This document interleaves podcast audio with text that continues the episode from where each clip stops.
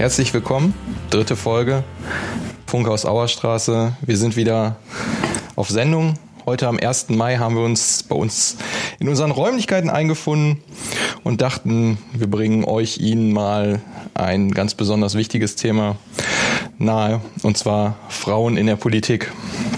Dafür haben wir diesmal zwei neue Stimmen in dieser Runde. Das heißt, statt Klaus Schindler, Dieter Spliethoff und mir, Sven Bortlisch, sind es diesmal nur Dieter Spliethoff und meine Wenigkeit Sven Bortlisch. Und jetzt, wer ist noch bei uns? Ja, ich bin Astrid Stieren und ich bin in, in der Mülheimer SPD die Vorsitzende der AG der Frauen. Genau, und ich bin Laura Libera. Ich bin die JUSO-Vorsitzende in Mülheim seit letztem Jahr.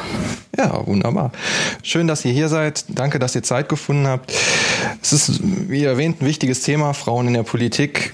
Derzeit in unserer aktuellen Fraktion haben wir zwei Stadt, weibliche Stadtverordnete. Ähm, von 19, 19 sind wir aktuell. 19, ja. Quote durchaus verbesserungswürdig. Äh, in diversen Statements habt ihr das auch äh, durchaus zu Recht kritisiert. Mhm. Wer von euch beiden möchte denn mal den Anfang machen, um sich dazu zu äußern, wie euer Standpunkt dazu ist? Laura, du vielleicht oder Astrid? Ich lasse Astrid gerne ja. Vortritt. Nein, ich sage da gerne was zu. Ähm, ja, ich finde, ähm, natürlich präsentiert ein Rat oder gerade eine Fraktion sich auch nach außen hin. Und ich denke, dass frauenpolitische Ansichten auf Themen immer relevant sind. Und ich wage zu behaupten, dass wenn nur zwei von 19 Personen Frauen sind, dass es sicherlich manchmal schwer sein wird, sich Gehör zu verschaffen oder auch ähm, andere Ansätze einzubringen, die dann vielleicht nicht so weit nach vorne kommen wie gewünscht. Und deswegen wäre es schön, wir haben im Bundesprogramm ähm, das Thema zur Parität zu kommen, also dass alle Gremien gleich besetzt werden. Und ich denke, da haben wir in Mülheim einen großen Schritt vor uns. Aber ich bin da ganz zuversichtlich, dass es bei der nächsten Kommunalwahl auf jeden Fall auch von der Fraktion hoffentlich gewünscht ist, dass wir da zu einer gleichbesetzten Parität kommen. Ja, die Frage, die sich ja stellt, ist, wer sorgt dafür, dass eine Fraktion paritätisch besetzt wird? Genau, also das ist natürlich die Aufgabe der Partei selber, um da Frauen-Empowerment zu betreiben, um da Frauen zu unterstützen, sich politisch zu engagieren. Ich denke, da sind die Jusos auch ein ganz großer Teil, weil viele junge Frauen in der Partei sind, ähm, wo eine riesige Lücke einfach ist. Und Frauen, die wir ganz, ganz dringend brauchen, das sind Frauen, die zwischen 30, 40, 50 Jahren ja, sind. Weil wir haben unglaublich viele Frauen bei den Jusos, wir haben unglaublich viele Frauen in der AG 60 Plus und dazwischen ist leider eine große ja, Flaute, würde ich mal sagen. Ähm, und gerade die Frauen sind hier in Mülheim gefestigt. Ich denke, das wären gerade die Frauen, die auch sagen, ich würde kommunale Ämter übernehmen, denn ich habe hier meinen Lebensmittelpunkt. Ich bin hier mhm. angekommen. Ja, ich habe da, glaube ich, eine ziemlich radikale Meinung zu, weil ich der Meinung bin, das ist echt ein Armutszeugnis. Also ich finde es echt hochgradig peinlich. Ähm, ich habe das ja mehrmals schon gesagt, wenn man dieses Gender-Ranking der Heinrich-Böll-Stiftung anguckt, sind wir bei den Großstädten auf dem allerletzten Platz. Ähm, ja. Und das ist so peinlich. Also wirklich, ich schäme mich dafür, auch wenn ich da gefühlt selber nichts für kann. Ähm, als da gewählt wurde, war ich noch gar nicht am Start. Aber ähm, ja, also ich finde, erstmal von der Part dass das die Aufgabe der Partei ist, ist auf jeden Fall schon richtig, aber eigentlich ist es Aufgabe jedes, jedes Einzelnen, besagte Leute zu pushen. Also mir geht es gar nicht darum, dass man sagt, oh, da muss jetzt unbedingt eine Frau hin, sondern da gehört die Person hin, die eine Kompetenz dazu hat. Genau. Und ich bin mir ziemlich sicher, dann würde es nicht äh, 2 zu 17 immer ausfallen, weil Männer irgendwie kompetenter sind oder sowas. Für mich wäre wichtig zu wissen, ist wichtig zu wissen, wo denkt ihr, machen wir Fehler, mhm. die dazu führen, dass wir so wenig Frauen letztendlich in die Fraktion bekommen? Mhm.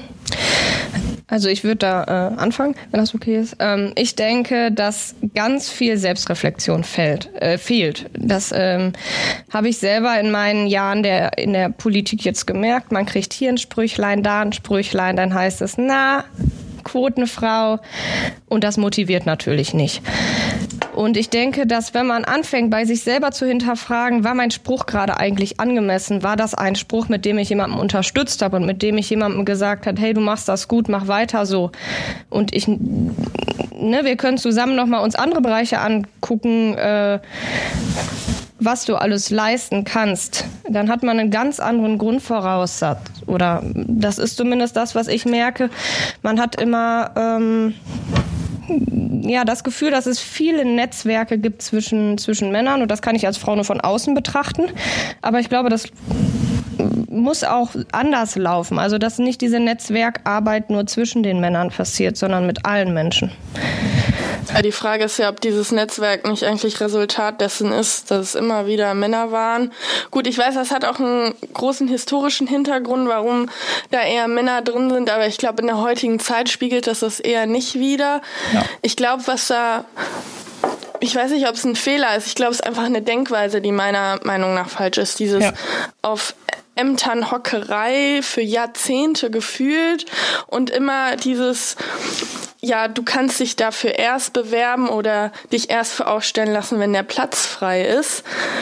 Ich weiß nicht, ich finde das ein bisschen bescheuert. Also ich meine, ich habe da absolut nichts gegen, wenn man sagt, so, hier sind drei kompetente Leute, die treten jetzt hier mal gegeneinander an und dann können wir mal gucken und nicht dieses, ah ja, in diesem Ortsverein wird jetzt der und der Posten frei oder in dem Wahlkreis geht jetzt jemand raus, dann darf da sich jetzt jemand bewerben. Das ist einmal die eine Geschichte. Und dann, was ich nur aus dem letzten Wahlkampf erlebt habe, ist Frauen irgendwie auf äh, Wahlkreise sitzen, die absolut aussichtslos für die SPD sind, wo ich mir dann denke, ja, das war ja nett, eine Frau dahin zu setzen, wo klar war, dass wir den Wahlkreis ja. absolut nicht holen werden und einfach dann auch Frauen damit vergrauen. Also ich habe da absolut nichts gegen, dann mal gegen einen Mann zu verlieren, aber ich weiß nicht, ob das so der also richtige mal, Weg ist. Ich möchte gerne wissen, ob in eurer Wahrnehmung das so ist, dass Frauen dahingesetzt werden. Ja. Ja da glaube ich, ja. also die, habe ich eine andere Wahrnehmung. Wenn ich mal ganz kurz ja. eingrätschen darf, ähm, als Hintergrundinformation für unsere Hörerinnen und Hörer, es geht um den Wahlkampf 2014, mhm. wo wir mehrere Wahlkreise hatten, die wir nicht gewonnen haben, nicht als Direktmandat, ähm, die wir mit Frauen besetzt hatten als Kandidaten. Namen will ich jetzt mal nicht nennen. Ja. in den Ortsvereinen besetzt In den Ortsvereinen, ne? genau. Ja. Wie viele waren das konkret? Ich habe jetzt nur einen im Kopf. Also wie viele Frauen damals wirklich dann gescheitert sind, kann ich jetzt aus dem Stand auch gar nicht sagen. Ich würde das nicht gescheitert nennen, ich würde sagen, ja, offen eine Wahl verloren. Nicht gewählt worden. Ja, wenn ich nicht gewählt werde, bin ich auch gescheitert. Ja. Vorerst Kann gescheitert. Ist auch nichts Ehrenrühriges, dann ist eben Genau, vorerst gescheitert, wie schon genau. ein alter äh, Verteidigungsminister geschrieben hat. Ähm, also auf jeden Fall, es gibt ein konkretes Beispiel. Und jetzt als Hintergrundinformation mit. Ja, hatte ich dich unterbrochen, Ja, da war so die, der Gedanke bei mir, ob bei euch der Eindruck ist, dass da auch ein äh, Kalkül dahinter steckt. Oder ob das, weil ja die, die Mandate zunächst mal in den Ortsvereinen besetzt werden. Man könnte jetzt im Wahlparteitag auch in eine Kampfkandidatur gehen. Mhm. Die letzte Kampfkandidatur, die ich mich erinnern kann, ich bin ein alter Mensch, die ist zehn Jahre her, Minimum. Da hat es ja, noch mal eine gegeben. Aber das ist doch schade, oder? Also wir reden ja, immer von Demokratie und Basis und ja. hier und da und dann äh, besetzen wir die Posten mit Leuten, die dann eine Wahl mit 100 Prozent gewinnen. Ich meine, das hört sich, ähm, ich finde immer auf den ersten Blick immer schön an. Aber es ist doch blöd, wenn absolut niemand anderer Meinung ist, oder? Wir sind ja keine Roboter. Da musst du eine Gegenkandidatur haben.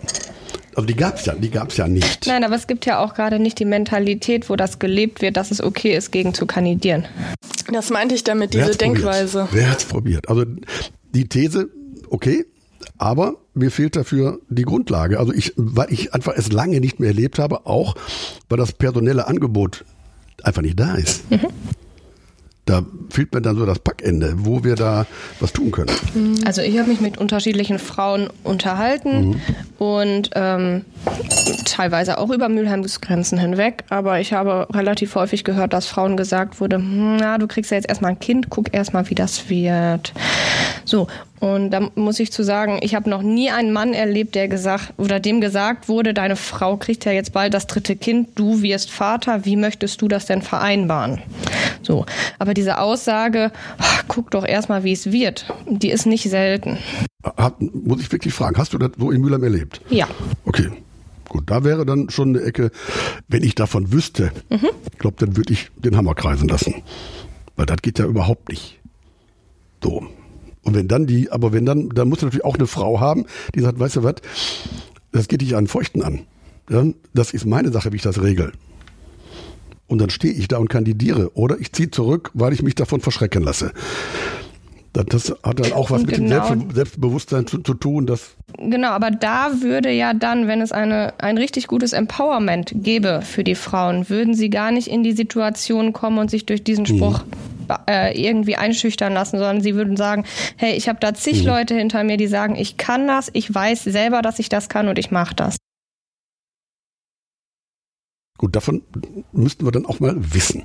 Wenn es diese Frau dann gibt, die behindert wird, weil sie schwanger das ist, kein oder ein Einzelfall. Das ja, ist ich, das ist spannend. Also, weil ich kenne keinen solchen Fall mhm. aus eigenem Hören aus der Stadt. Keine Ahnung, nie gehört. Wenn es so ist, dann glaube ich, dann haben wir da dringenden Bedarf, in den Köpfen mancher im, in den Ortsvereinen was zu verändern. Da sind wir dann ja wieder genau an dem Punkt, den wir ja immer predigen, mehr oder weniger predigen. Wir müssen miteinander reden. Und gerade bei dem Thema ist es wichtig, miteinander zu reden. Jetzt muss man natürlich auch zu diesem ganzen Thema Kandidaturen sagen, es gibt gewisse Ausschlusskriterien, die dafür sorgen, dass jemand nicht für den Stadtrat kandidieren kann, beziehungsweise nicht, wenn er nachrücken würde, wenn jemand aus dem Rat ausscheidet, das Amt übernehmen kann. Und zwar ein äh, Job in der Verwaltung. Verwaltung. Ja. Und es ist leider in der Vergangenheit, ohne dass ich jetzt äh, selber dabei gewesen bin, aber auch leider vorgekommen, dass als wir die Liste durchgegangen sind oder als die Liste durchgegangen wurde, dann Frauen, die da drauf standen, in der Verwaltung gearbeitet haben und deswegen nicht das Amt übernehmen können. Da sind wir dann aber wieder bei einem anderen Problem, was ich aus eigener Erfahrung kenne, dass äh, Frauen in der freien Wirtschaft, also zumindest wenn ich das von meiner Frau sagen könnte, weniger angenommen werden und deshalb in der Verwaltung landen oder in, in öffentlichen Ämtern und deswegen automatisch da blockiert werden. Das heißt, wir sind da auf einer ganz anderen Ebene des Problems, mhm. dass wir jetzt vielleicht nicht unbedingt hier an dieser Stelle lösen können und, und ausweizen müssen, aber es ist nun mal auch ein Ausschlussgrund, der bisher dazu geführt hat, dass Frauen nicht nachrücken konnten. Das heißt ja ein rein rechtlicher Ausschlussgrund. Mhm, richtig.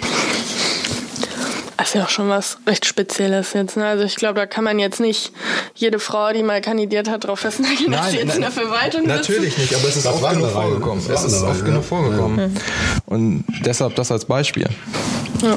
Das haben wir nämlich auch in der, in der Bezirksvertretung gehabt, wenn ich das richtig in Erinnerung auf jeden Fall mir, Rat, auf jeden mir Fall. Mir ist nur so wichtig zu gucken, ähm, ob, inwieweit das eine gefühlte Geschichte ist mit den Kindern. Hm oder ob man da wirklich mal auch mit mhm. Namen mhm. dran kann und dann mal in diesen Ortsverein mhm. zu gehen und sagen, Leute, was habt ihr hier für eine Vorstellung von, ja, von Gleichberechtigung, von mhm. Frauenförderung, wie auch immer. Ich weiß nicht, Frauenförderung finde ich immer einen schwierigen Begriff.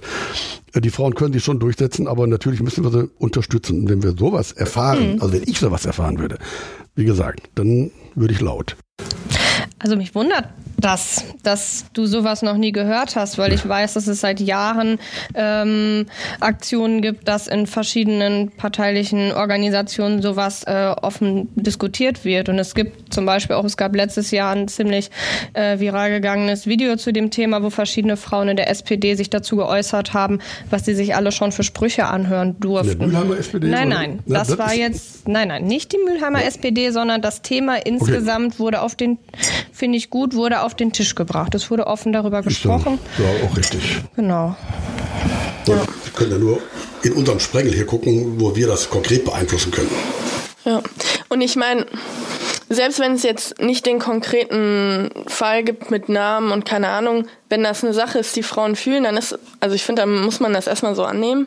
Ähm, ich persönlich hatte jetzt nicht das Gefühl, ich habe jetzt auch gerade nicht vor, ein Kind zu kriegen, aber ähm, das ist die eine Seite und dann gibt's nochmal den ganz Anfang, finde ich.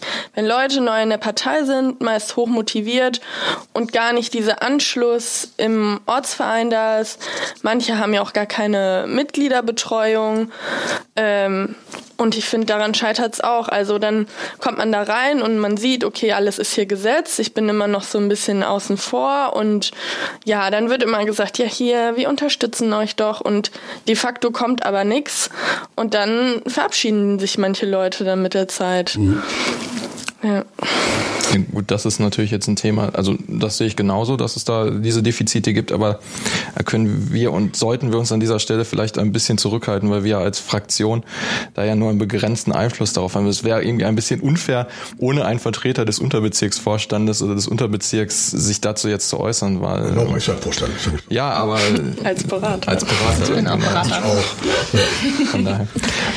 Würde es Sinn machen für unsere Hörerinnen und Hörer nochmal kurz darzustellen, wie überhaupt dieser Prozess abläuft, die Listen zu besetzen vor Wahlen? Ich meine, 2020 ist das nächste Jahr, nächste Wahl, also liegt das alles wieder vor uns. Wie läuft das denn ab? Was können wir als Fraktion dazu beitragen?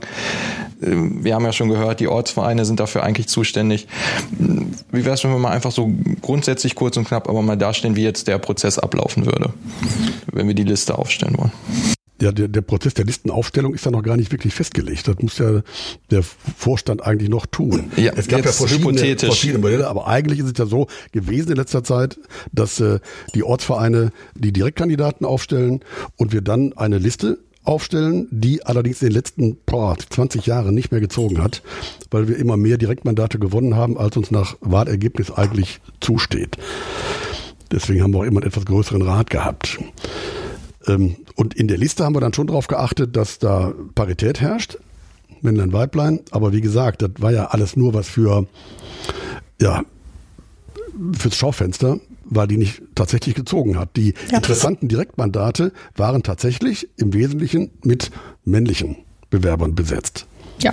Das hat aber dann was mit den Ortsvereinen zu tun, die das so für sich entscheiden. Und letztendlich könnte man ja theoretisch auf dem Wahlparteitag auch gegen ein Direktmandat kandidieren.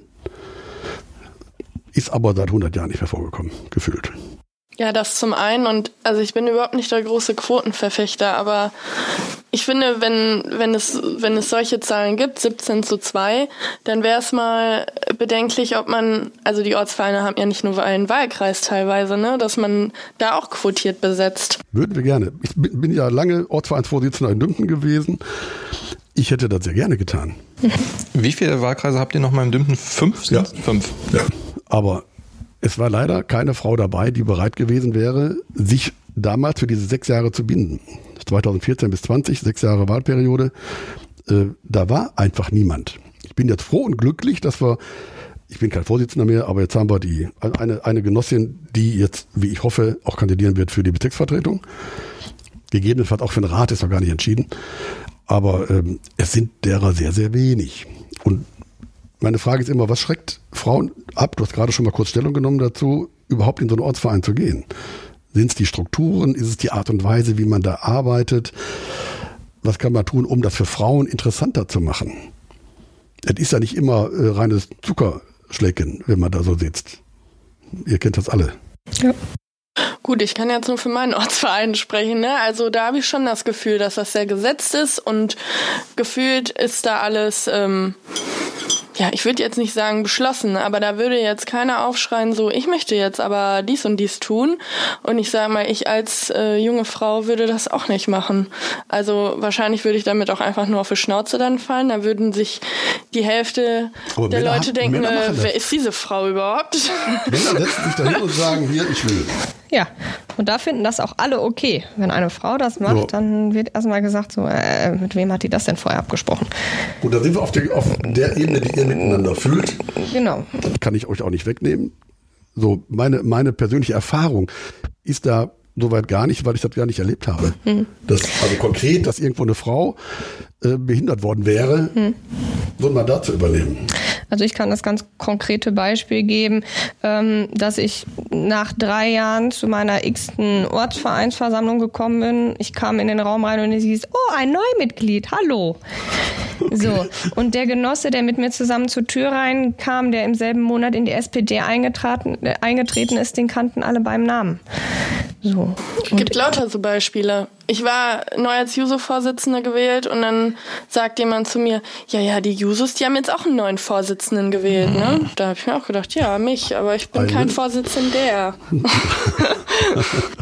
Das mit dem Gendern, das üben wir noch. Das, Ich grätsch mal kurz rein ums Catering. Ähm, möchte noch jemand Tee? ja, gern. Äh, Astrid, ich, mein Kabel ist zu kurz. Ja. Wenn du, ordentlich jetzt ohne irgendwelche so. Technik ja, zu zerstören. passt schon. Jo, ich danke. So ein bisschen würde ich auch noch nehmen. Ja. Ich, ich danke dir. Laura, du auch? Nee, danke. Unbedingt mit einer Tasse. Die gute spanische Orange. Jetzt den Zucker noch, dann bin ich glücklich. Klunche. Sie hören live das Catering. Ja, ist üppig hier. Das ist wirklich, Fast wie ja. im Rathaus, wo wir klar Wasser kriegen. Was ihr ruhig selbst mitbringen könntet. Aber. Genau. Ach ja, komm, dann mache ich auch noch aus meinem Tee-Sirup.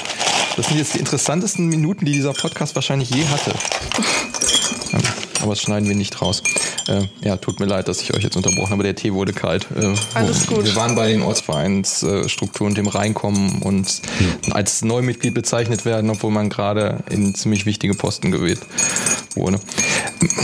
Um da auch mal, wenn ich darf, aus meiner Erfahrung zu um, richten, ist es auch von Ortsverein zu Ortsverein massiv unterschiedlich. Es gibt Ortsvereine, da wird händeringend nach jedem Personal gesucht, um einen Vorstand zu besetzen. Dann gibt es Ortsvereine, da hat man Strukturen, da kommen Leute nach, da sind Posten einfach zu besetzen.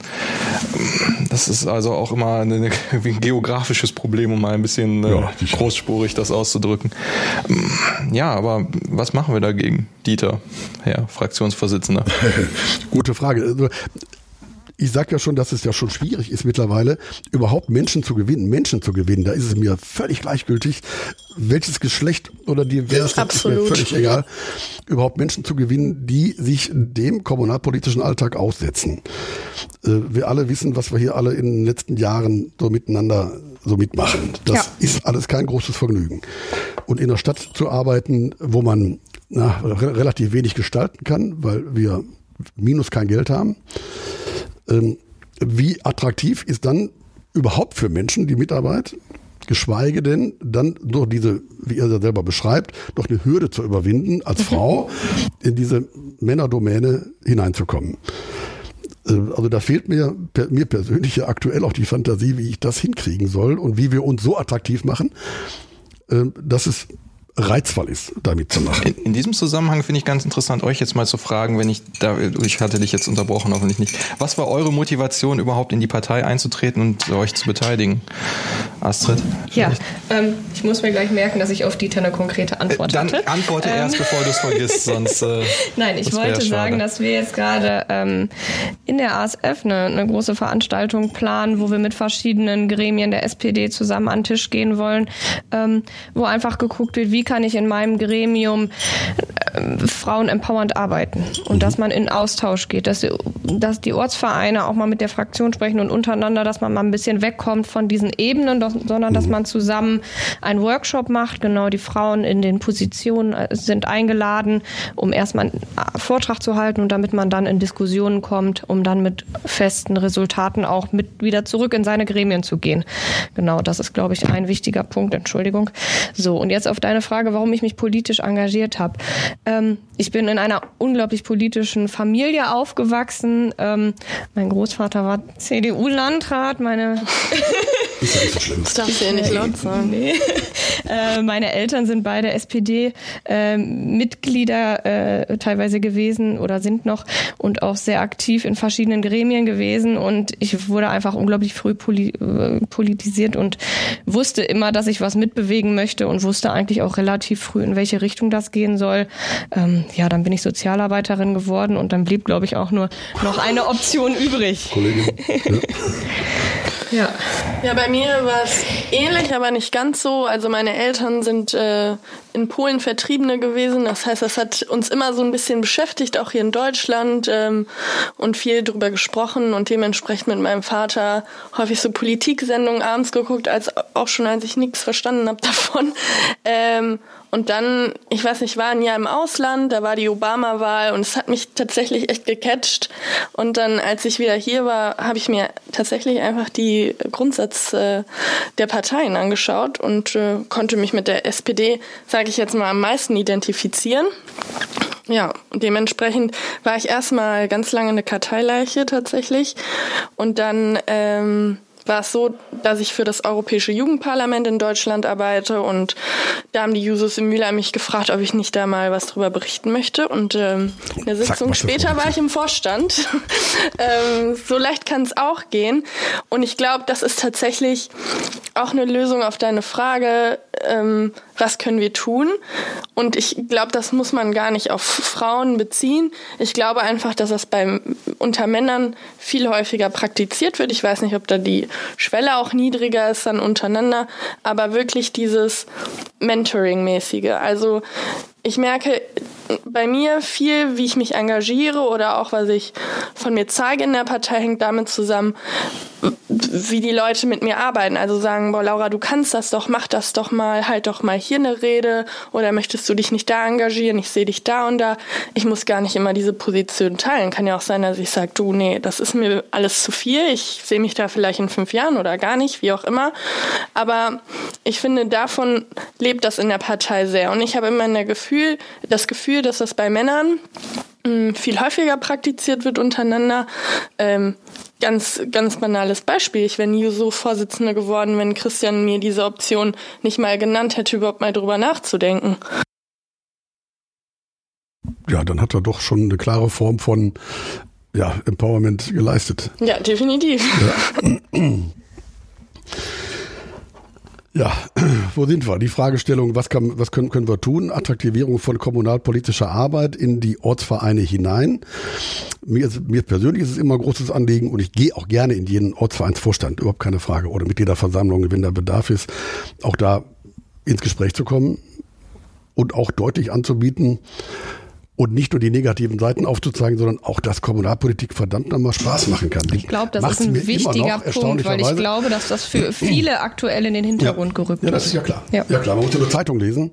Ähm, und was wir hier alle miteinander versuchen, nämlich für diese Stadt zu arbeiten, ist schwierig genug. Mal von den ganzen internen Problemen ganz zu schweigen. Aber es reicht schon, was wir hier machen wollen. Wir wollen diese Stadt bewegen. Und das ist auch der Hintergrund, warum ihr arbeitet für nicht nur für die Partei, sondern die Partei hat ja eine Aufgabe. Ja. So, und der wollen wir ja alle nachkommen. Ja, aber ich glaube, das ist das, was ich vorher sagen wollte, dieses mh, mm, in den Ortsvereinen sagen, hier, wenn ihr euch weiterhin engagieren wollt oder da und da aktiv werden wollt, meldet euch bei mir. Aber ich meine, dadurch, dass du ja auch ein bisschen unterwegs bist oder jeder von uns, sieht ihr ja, welche Leute sind engagiert, welche Lust, äh, Leute haben Lust, ähm, die auch mal aktiv anzusprechen. Hey, kannst du dir das denn nicht mal vorstellen? Oder einfach denen mal diese Idee in den Kopf zu setzen, weil mhm. das ist ja das, was ich meine. Viele trauen sich das vielleicht einfach nicht zu oder aus aktuellem Anlass denken gar nicht drüber nach. Also die erste, die erste Frau, die vor einigen Jahren den Dümpten so den Kopf durch die Tür steckte, nach langer Zeit mal wieder, die hat mich sofort abgegriffen, ne? Und gesagt, hör mal, du scheinst mir die Richtige zu sein für, für die Übernahme eines Mandates, wo auch immer. Du weißt, was du willst, hast was zu sagen, herzlich willkommen. Also meine Unterstützung hast du sofort.